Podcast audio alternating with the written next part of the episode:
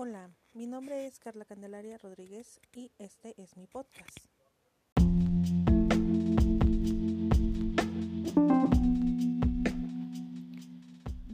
Hola, mi nombre es Carla Candelaria Rodríguez. Soy estudiante de la maestría en educación en la Universidad Interamericana para el Desarrollo.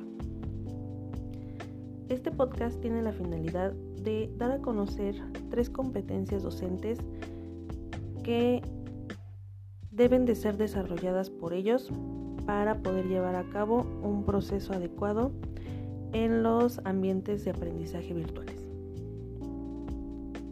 Bueno, pues comencemos. Es importante recordar que las competencias hacen referencia al conjunto de aprendizajes, habilidades y actitudes con los que cuentan las personas para llevar a cabo ciertas actividades en los diversos ámbitos de su vida. En esta ocasión nos estaremos enfocando en tres competencias que son 1. Competencias pedagógicas.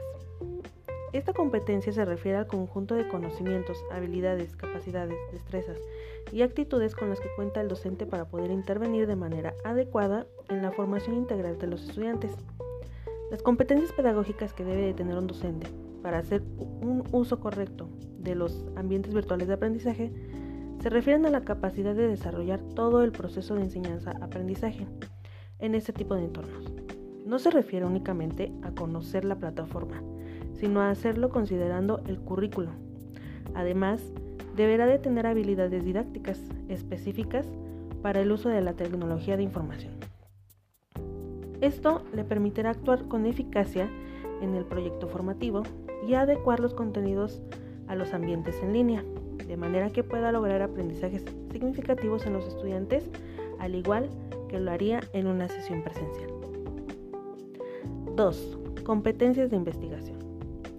Además de conocer las plataformas, es decir, de tener las competencias técnicas, es fundamental que el docente cuente con las competencias de investigación que son aquellas necesarias para que los educadores logren interpretar, argumentar, proponer alternativas, preguntar y escribir a partir de la experiencia pedagógica, de acuerdo a la problemática que caracteriza el aula y la escuela. El docente debe de tener la capacidad de buscar información y utilizarla de manera crítica para que pueda desempeñarse satisfactoriamente y garantice que el estudiante tenga acceso a información confiable, que los contenidos sean relevantes, interactivos y confiables. Y Competencia número 3, competencia evaluativa. Con esta competencia, a que tiene un buen manejo de técnicas de evaluación. Se refiere a que tiene un buen manejo de técnicas de evaluación. Para esto es importante recordar que una evaluación no se realiza únicamente al finalizar el curso, sino que también al momento de iniciarlo y a lo largo del curso. Todo esto con la finalidad de poder detectar las áreas de oportunidad y por ello es importante que el docente defina cuáles serán los criterios de evaluación, ser muy claro con los estudiantes y utilizar rúbricas y ponderaciones con base en los contenidos y habilidades que desea evaluar.